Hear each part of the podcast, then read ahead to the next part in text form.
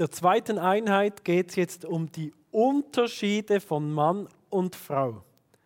Gott ist ja in sich drei. Alle Personen der Gottheit sind genau gleich viel wert und genau gleich Gott. Und doch meine ich, dass es innerhalb der Gottheit Unterschiede gibt in den Rollen, Unterschiede in den Funktionen und ich meine auch Unterschiede in der Hierarchie. Gott Vater, Gott Sohn und gemeinsam haben sie den Heiligen Geist ausgesendet. In 1. Korinther 11, Vers 3 steht, ich will aber, dass ihr wisst, dass Christus das Haupt eines jeden Mannes ist. Der Mann aber ist das Haupt der Frau, Gott aber ist das Haupt Christi. Jetzt 1. Korinther 11 ist ein schwieriges Kapitel.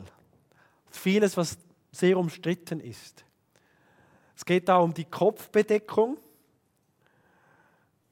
Ich meine, so wie ich das deute, geht es vor allem um den Unterschied zwischen Mann und Frau so bei der Kopfbedeckung. Die Kopfbedeckung war so in der Kultur damals so das Unterscheidungsmerkmal von Mann und Frau. Also es war so das Kleidungsstück im ersten Jahrhundert, das Frauen von Männern unterschied.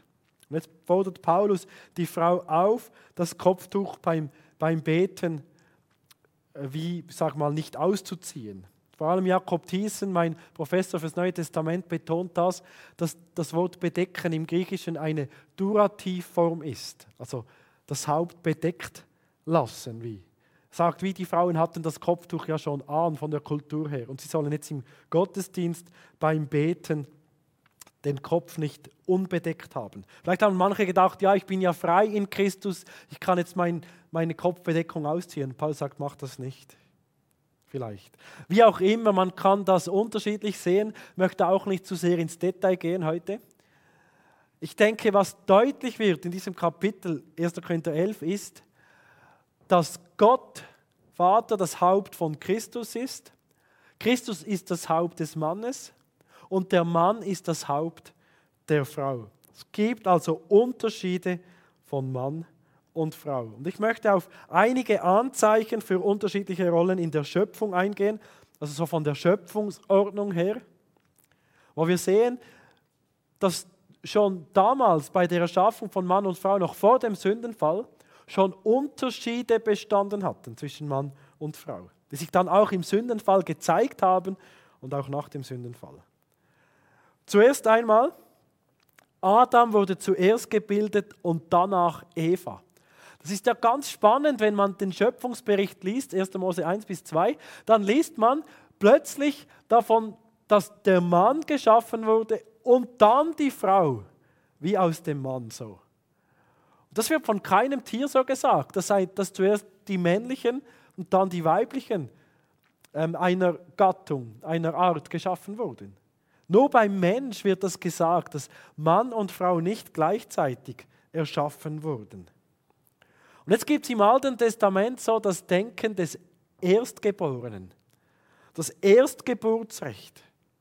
Die Erstgeborenen in jeder Generation in einer Familie hatten für jene Generation die Führung in der Familie. Das Geburtsrecht gehörte dem erstgeborenen Sohn. Jetzt hat Gott Adam zuerst geschaffen. Dann in einem zweiten Schritt Eva, die Frau. Das deutet deutlich darauf hin, dass Gott unterschiedliche Rollen für Mann und Frau vorgesehen hat. So hat das zumindest auch Paulus gesehen in 1 Timotheus 2,13, als er schrieb: Denn Adam wurde zuerst gemacht, danach Eva.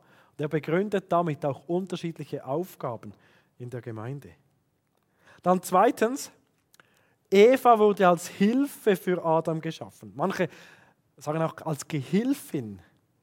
1. Mose 2,18 Es ist nicht gut, dass der Mensch allein sei, ich will ihm eine Hilfe machen, die ihm entspricht. Und dann 1. Korinther 11, jetzt Vers 9. Und der Mann wurde nicht geschaffen um der Frau willen, sondern die Frau um des Mannes willen. Sehr explizit, wie Paulus das hier schreibt. Also die Frau ist also gemäß der Bibel die Eser für den Mann, die Hilfe. Umgekehrtes wird in der Bibel nirgends gesagt. Nirgends wird gesagt, dass der Mann die Hilfe für die Frau ist. Was bedeutet das? Es bedeutet nicht, dass die Frau einen geringeren Wert hätte. Überhaupt nicht. Also, mein, im ersten Buch Mose erscheint, glaubt das Wort Eser zweimal. Einmal hier und einmal in Bezug auf Gott. Wenn wir jetzt denken würden, aha, die Frau ist nur Gehilfin, die hat also nicht so viel Wert, dann würde man auch, müsste man auch denken, aha, Gott ist die Hilfe für den Menschen, der ist nicht so viel wert. Das wäre absurd. Nein, nein, vielmehr steht beispielsweise auch im Psalm 121, ganz bekannter Psalm. Woher kommt mir Hilfe? Woher kommt mir Eser? Meine Eser kommt vom Herrn, der Himmel und Erde gemacht hat. Also Hilfe zu sein ist unglaublich wertvoll. Man könnte auch sagen, ja, wenn die Frau die Hilfe des Mannes ist, bedeutet das, dass der Mann Hilfe braucht. Er ist hilfsbedürftig. Und jetzt schafft Gott ihm die Frau, die ihm entspricht. Und so ist die Frau wie die notwendige Ergänzung für den Mann mit den notwendigen Fähigkeiten, notwendiger Kondition, Mittel und Kraft, um ihn zu ergänzen.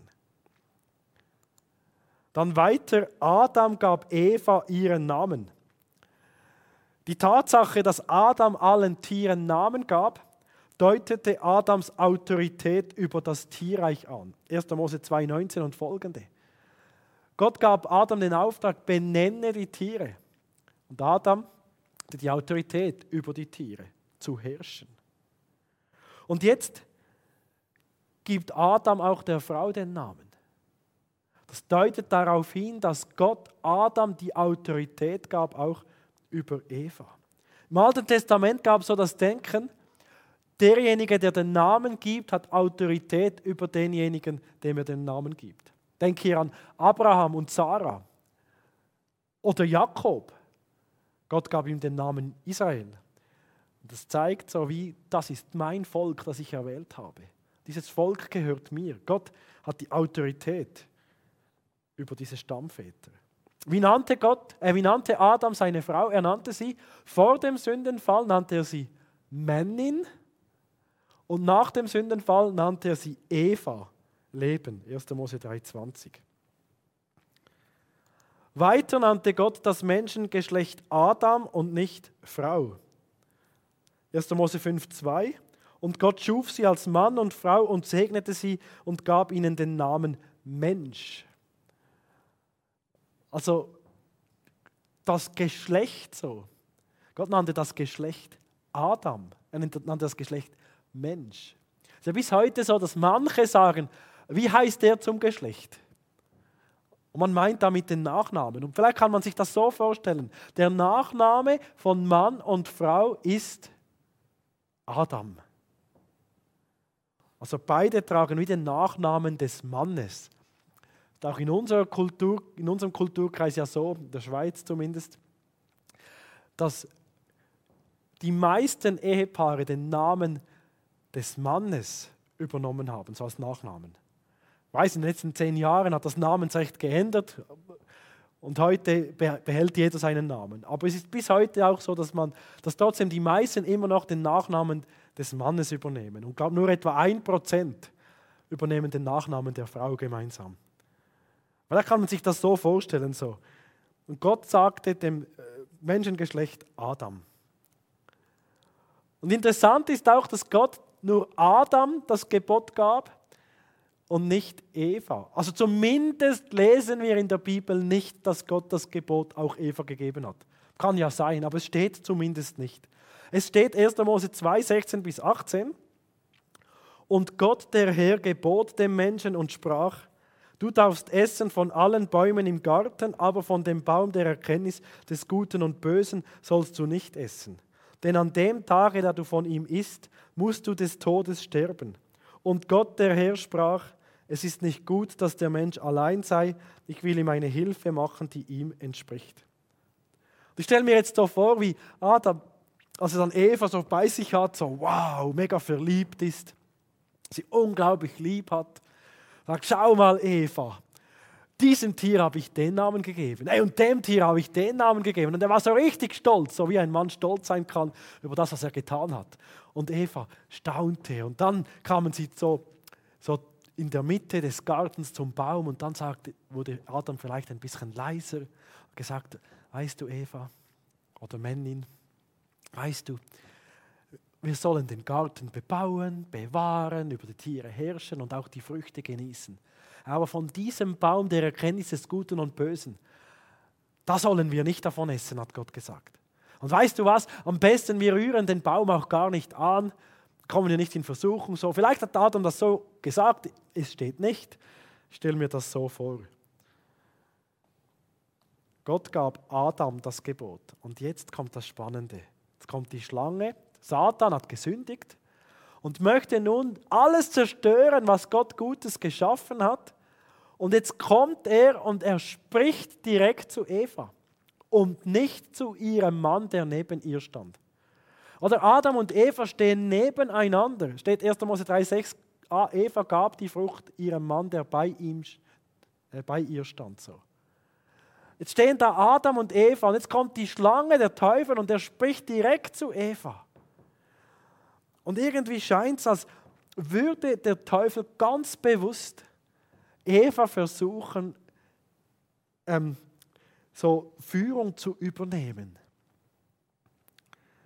Auch wenn es nicht explizit so steht, so deutet es irgendwie für mich so darauf hin, dass der Teufel das Muster der männlichen Führung, das Gott in der Ehe eingerichtet hatte, untergraben wollte. Und so steht 1. Mose 3 ganz explizit und die Schlange sprach zur Frau. Und die Frau hat gesprochen. Hat nicht gesagt, oh Entschuldigung, müsstest mit meinem Mann sprechen, der hat das Gebot bekommen. Du Adam, wie war das nochmal? Kannst du sagen? Nein, sie hat sich aufs Gespräch eingelassen. Und genau an das denkt Paulus in 1 Timotheus 2,14, als er schreibt, und Adam wurde nicht verführt, die Frau aber wurde verführt und übertrat das Gebot. Das meint nicht, dass Adam nicht gesündigt hätte, im Gegenteil. Aber es meint, dass ganz bewusst Eva sich verführen ließ und das Gebot übertreten hat. Und dann, und jetzt wieder ganz spannend, kommt Gott, spaziert im Garten und was macht er jetzt? Er zieht den Mann zur Rechenschaft. Er spricht, Adam, wo bist du? 1. Mose 3, Vers 9. Obwohl Eva, die Frau, die Leitung hatte beim Sündenfall, obwohl sie sich verführen ließ, Adam die Frucht gab, spricht Gott zum Mann. Sagt, wie du Mann, du bist verantwortlich für deine Familie, was da passiert ist. Und so sehe ich, das Grundproblem des Sündenfalls liegt darin, dass Eva sich Autorität anmaßte die sie gar nicht rechtmäßig besaß. Und dass Adam auf Autorität verzichtet hatte, wozu er ebenso wenig Recht hatte. Das war das Problem des Sündenfalls. Und weiter repräsentiert Adam nun das Menschengeschlecht oder von Beginn an. 1. Korinther 15, 22 steht, wie in Adam alle sterben. Römer 5, durch den einen kam die Sünde in die Welt. Die Bibel beschreibt wieso den ersten Adam, so als Repräsentant für die Menschheit, und der zweite Adam, Jesus, als Repräsentant für die erlöste Menschheit.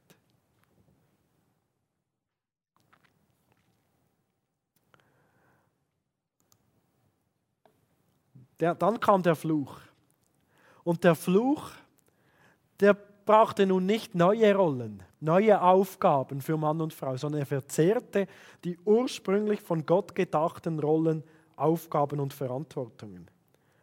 Und so steht in 1. Mose 3,16, und zur Frau sprach Gott, ich will dir viel Mühsal schaffen, wenn du schwanger wirst.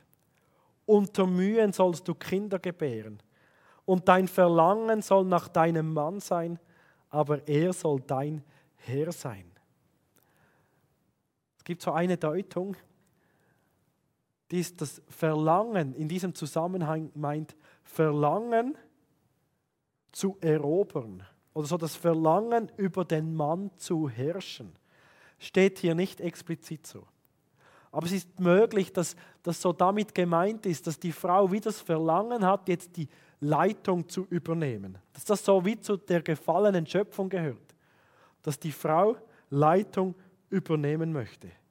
Und ich meine, dass das bis heute sichtbar wird, dass Männer und Frauen eine konfliktreiche Beziehung haben seit dem Sündenfall. Ganz verschiedenen Ebenen, aber auch in dieser Thematik.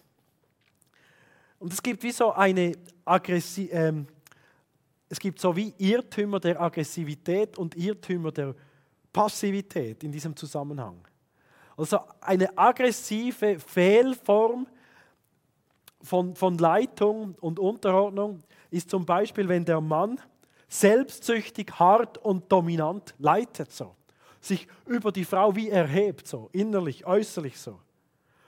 Wenn er die Macht wie missbraucht, die Gott gegeben hat. Und ich weiß, in der Geschichte wurde mit der Aussage, dass Frauen sich den Männern unterordnen sollen, viel Missbrauch betrieben. Unglaublich schrecklich. Frauen wurden unterdrückt, solchen Bibelstellen. Das ist eine aggressive Form des Irrtums. Dann gibt es aber auch eine aggressive Form des Irrtums bei Frauen, indem sie rebellieren gegen ihren Mann, indem sie sich vielleicht auch über die Führung ihres Mannes ärgern, denken, ah, der kann doch das gar nicht und so. Oder indem sie gerne oder so um die Führung in der Familie wetteifern. So aggressive Form. Aber dann gibt es auch die passive Form des Irrtums. Wenn der Mann sich zurückzieht, so aus der Familie. Das machen Männer ja irgendwie noch gerne, oder? Man zieht sich zurück, man setzt sich vielleicht gemütlich aufs Sofa nach einem strengen Arbeitstag und will sich jetzt nicht zu so sehr in die Familie hineingeben. Wayne Grude nennt diese Männer wörtlich Waschlappen. Nun, das ist vielleicht sehr treffend, so Waschlappenmänner. Das ist so, man zieht sich zurück, man ist passiv, man möchte gar keine gesunde Führung übernehmen. Eine passive Form des Irrtums ist auch, wenn Männer zulassen, dass Frauen das Falsche tun, sogar zum Falschen verführen. Wir haben in der Bibel viele Beispiele, wo Männer sich von Frauen verführen ließen, wo Männer wirklich auf die Frauen gehört haben und Dinge getan haben, die waren nicht gerecht. Also Adam ist so ein Beispiel, Ahab ist ein solches Beispiel, Simson ist ein solches Beispiel, sogar Salomo, der weiseste Mensch auf Erden, hat sich von Frauen verführen lassen zu anderen Göttern. Das ist die passive Form. Auch Frauen können passiv irren so, indem sie völlig passiv jetzt sind und sagen, ja, mein Mann ist mein Haupt, so, ich trage überhaupt nichts mehr bei zu den Entscheidungen in unserer Familie so. Sich auch zurückzieht so. Also wenn die Frau so, so wie denkt, ja, mein Mann ist mein Haupt, ich darf ihn nicht nicht korrigieren. Nein, Frauen sollen ihre Männer unbedingt korrigieren, wenn die irren. Unbedingt. Also es ist nicht damit gemeint, so in diesem Zusammenhang, dass, ja, dass man da gar nichts mehr einander sagen darf. So. Ihr seht, es gibt unterschiedliche Irrtümer, passive und auch aggressive, seit dem Sündenfall. Jetzt, wie auch immer man die Stelle in 1. Mose 3,16 deutet, die Beziehungen zwischen Mann und Frau sind konfliktreich. Und man kann, wie ich jetzt eben ausgeführt habe, Macht, Autorität missbrauchen, auch als Mann, indem man über seine Frau herrscht. Dann kam es zur Erlösung in Christus.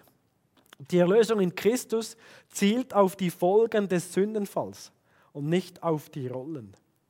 1. Johannes 3,8 steht, dass Christus kam, um die Werke des Teufels zu zerstören.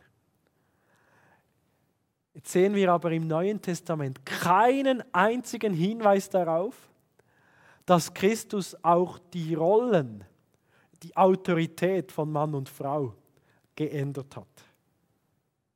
Nein, vielmehr steht mindestens viermal im Neuen Testament an verschiedenen Stellen von Paulus und Petrus, Ihr Frauen ordnet euch euren Männern unter. Bei Mann steht, ihr Männer liebt eure Frauen, wie auch Christus die Gemeinde geliebt hat und hat sich selbst für sie dahingegeben. Dazu möchte ich dann in der dritten Einheit noch mehr sagen, zu Epheser 5, 22 bis 33. Was ich hier sagen möchte ist, die Erlösung in Christus hat die Rollen nicht aufgelöst, sondern sie ins rechte Licht wiedergebracht. Wie gezeigt, wie, wie Mann und Frau gesund miteinander leben sollen, ohne diese Irrtümer. Ich möchte abschließen, so wie mit dem Hinweis, dass ich glaube, dass wenn Männer und Frauen in der natürlichen und geistlichen Familie gemäß den Ordnungen Gottes leben, dann ist eine wunderbare Harmonie erlebbar. Stimme hier Wayne Grudem zu, wenn er schreibt, wenn wir diese biblische Lehre verstehen, sollten sowohl Männer als auch Frauen in ihren Herzen sagen können, dies ist das, was Gott geplant hat und es ist schön und richtig. Und ich erfreue mich an der Weise, wie er mich geschaffen und an der speziellen Rolle, die er mir gegeben hat. Es liegt eine ewige Schönheit und Würde und Richtigkeit in dieser Unterscheidung in den Rollen sowohl innerhalb der Dreieinigkeit als auch in der menschlichen Familie. Ohne ein Gefühl, besser oder schlechter zu sein und ohne das Empfinden, bedeutender oder weniger bedeutend zu sein, sollten sowohl Männer als auch Frauen sich vollkommen an der Weise, wie sie von Gott geschaffen worden sind, erfreuen können.